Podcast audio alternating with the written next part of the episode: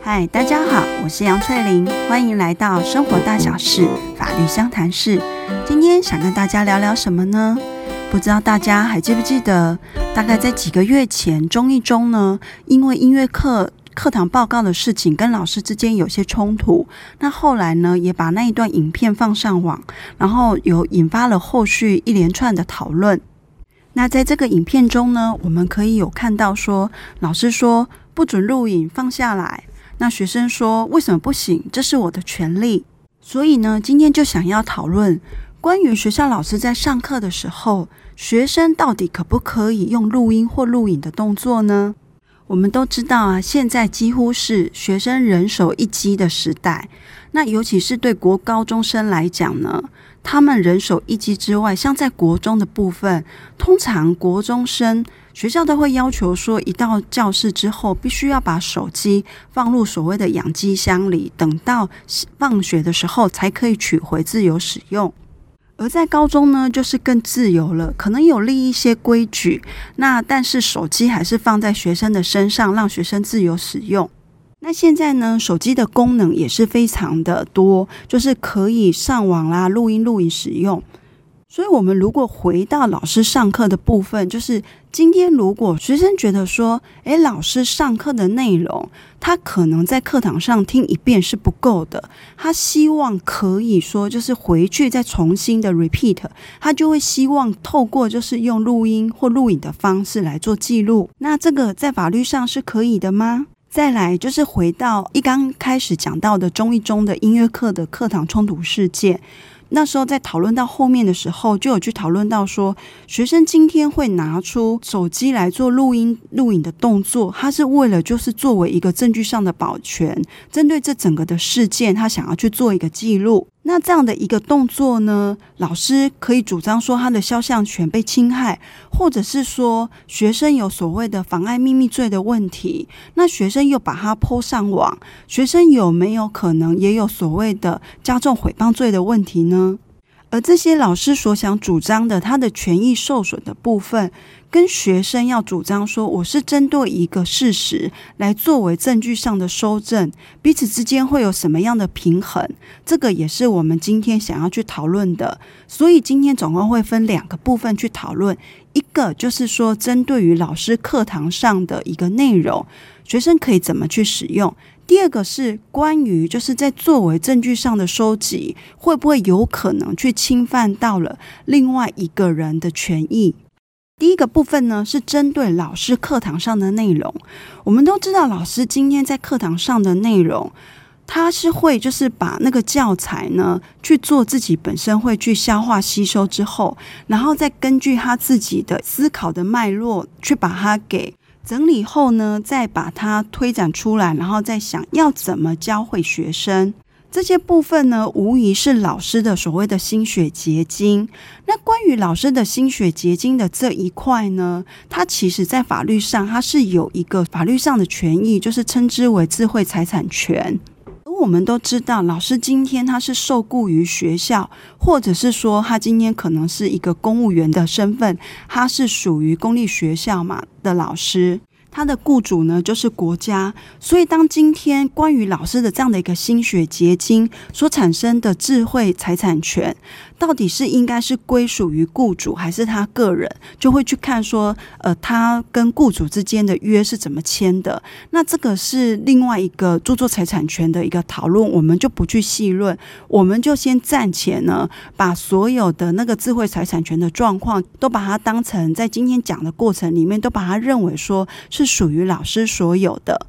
而当老师拥有这个智慧财产权之后，这个智慧财产权的内容有哪些呢？它是可以有所谓的重制、改作、编辑，甚至是散布发行等等的。那其中呢，我们去提到说，当学生今天要透过录音，呃，就是手机录音或录影的方式，去把老师的内容给把它给记载下来的时候。这个就是针对老师的一个著作去作为一个重新的 copy，那这个在呃法律上的用语叫做重制权，这个也是属于老师智慧财产权的内涵之一。好，那今天来举例哦，如果说你的同学有一支笔，你想要拿来用，请问你要不要得到他的同意？一定是要的嘛。你如果不得到他的同意，把它拿过来，就可能有所谓的窃盗抢夺的问题。那同样的，老师今天的这些心血结晶，虽然不像说我刚刚讲的那个笔就是一个具体的财产看得到，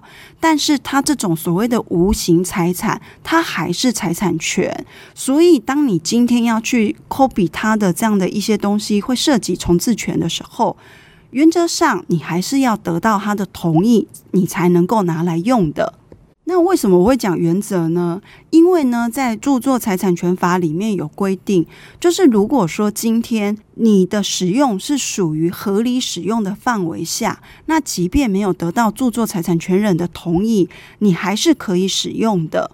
而在实物上呢，因为像比如说在课堂上课的时候，学生他今天只是单纯的希望说，透过录音录影把老师课堂的内容把它给 copy 下来，回去就是作为重新温习之使用的话，它其实是在某个程度是符合所谓的合理使用，就是著作财产权法里面的第五十一条认定说，如果今天你是个人或者是家庭，你不是为了要营业用。那你在一个合理的范围内呢，它是可以允许说，透过图书馆的设备或者是其他非公众的使用的一个设备来重制这个已经公开发行的著作。所以今天你如果只是单纯的想要就是录音老师的这个上课内容，然后回家作为复习功课用的话，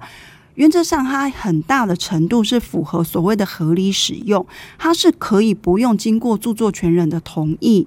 但是呢，在真正运行的过程里面呢，我会建议是说，你还是要先得到，就是先知会老师一声，然后让老师能够同意你的使用，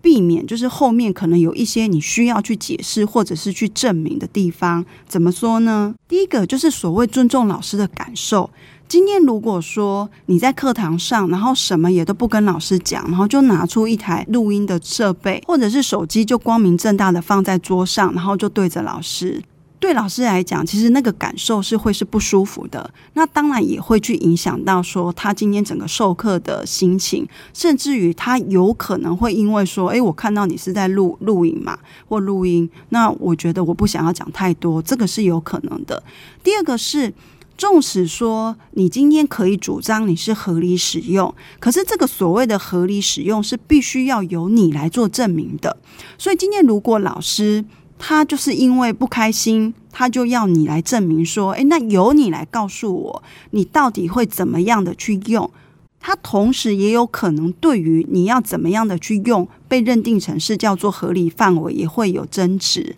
那与其这样的话，是不是你宁可希望是他前面先同意你，那就至少老师整体的感受是比较舒服，就不会有后面这一些，你还要再去跟他说明说你是符合所谓的合理使用。不过在这里要留意到哦，纵使你是事先有得到老师的同意，可以来做一个录音录影的动作。但是你的使用范围也必须是在于老师同意的范围内。比如说，老师今天只同意你说，诶，你可以把它录音录影回去之后作为复习之用。但是你如果把这些东西再拿去做贩卖或者是盈利的话，这个就已经超脱了老师原先同意的范围，那你就有所谓的侵害老师权利的问题，而可能要去负担一些民事上的损害赔偿的问题。好，那我们接着呢，第二个部分要来提的。就是说，关于学生可不可以去录，就是对于老师课堂上的一些作为，基于收证的目的下去做录音录影的动作。那当老师主张说学生有侵害他的肖像权，或有什么妨碍秘密罪啊，然后还有诽谤罪，那这时候应该怎么样去看呢？我们今天呢，如果说把它放到具体的案例里面，是像中一中的这个音乐课上的争议呢，如果学生主张说，今天就是因为在课堂上跟老师之间的整体的互动出现了这么多的问题，那他希望说这件事情能够就是被记录下来，然后再送到学校方去进行后续的讨论。那当然啦，不是说只有放在学校方，他们最后是有放到网络。那这个放到网络是我们等一下会再处理后端的问题。那我们先来看，当学生主张说我今天基于收证的状况，这个可不可以主张说？他这个没有所谓的什么妨碍秘密罪的问题呢？一般啊，我们如果去提到说，就是在于另外一方的人他是不知情，或者是没有得到他的同意下，然后去做一些录音录影的动作，这个会涉及的是刑法上的三百一十五条之一的妨碍秘密罪，以及通讯保障及监察法里面的有没有违法监听的问题。而这两个罪呢，主要它在保障的是他人的一个秘密通讯的自由以及隐私权的部分。那我们来看喽，当学生说今天我是为了要作为说老师可能在课堂上霸凌我们啊，或者是他的教学是不合宜的这样的一个搜证动作的话，他对照了通讯保障及监察法里面，学生可不可以主张说？我今天也本身是出于说是通讯的一方，而且呢，我也是出于为了要收证啊，我不是为了什么不法的目的之用，那我可不可以以此为由来主张是可以不法的？在法律的实务上呢，确实都有一些人，就是他会为了要收证，他会去做私下录音的动作。比如说，像有一些劳资纠纷里面，他会去做，就是在跟老板之间对谈的时候，他可能会去透过边对谈，然后边录音，那就是把他们之间的这一些录音的内容，作为后面就是进入司法程序的时候，作为他的一个佐证。以及最常看到的就是有时候夫妻之间、配偶之间，如果说因为有外遇的问题，那可能在早期。通奸还没有除罪化的时候呢，其中的一方他就会去透过跟另外一方在做交谈的过程，然后去录制下来说，诶，另外一方有承认他有出轨的这样的一个情势来作为证据资料。那像这种呢，自己本身是通话的一方，那再加上说你是为了要收证用的话。原则上，在法院会认为说他是不会去触犯所谓的通讯保障及监察法的。可是呢，你这个就是说为了收证目的之用的，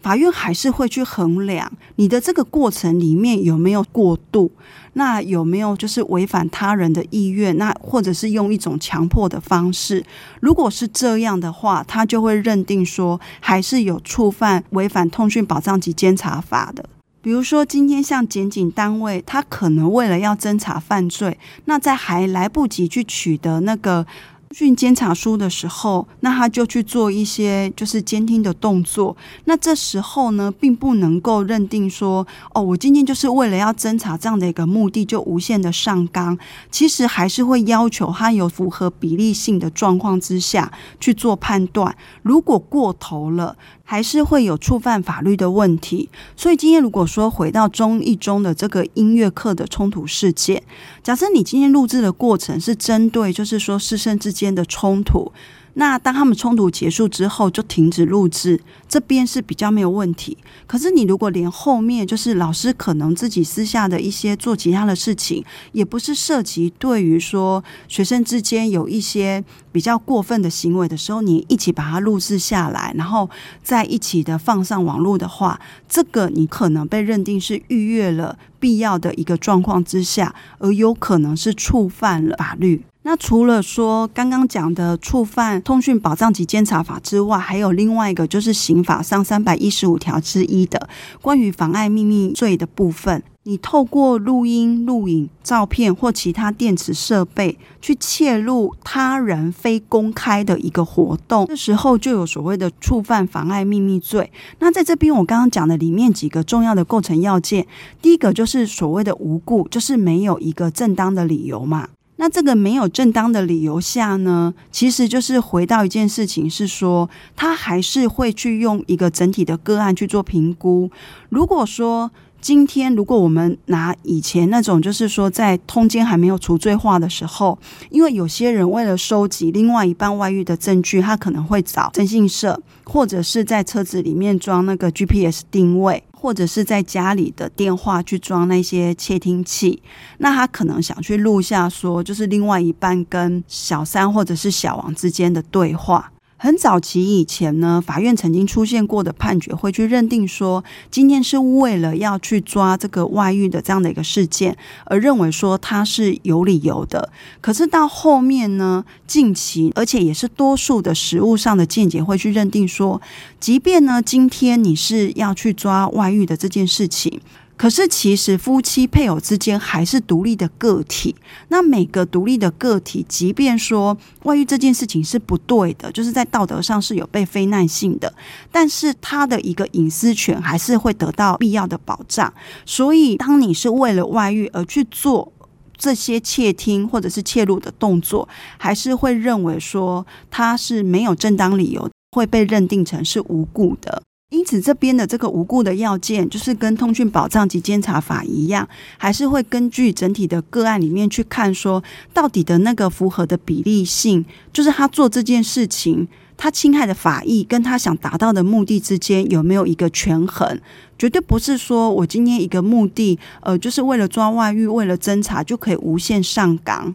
那这个呢，另外还有一个构成要件。叫做非公开的活动。那什么叫非公开的活动？它其实，在透过法院的一个实务的审理里面呢，他去认定说，必须是要主观上希望是非公开的，客观上也达到非公开的状况。他的意思是说，如果我们今天拿一个具体的事情来讲，是你除了心里不希望这件事情被别人知道，你的那个所处的环境呢，也是必须是要对于外外人来讲，这也是属于一个隐私的状况。下，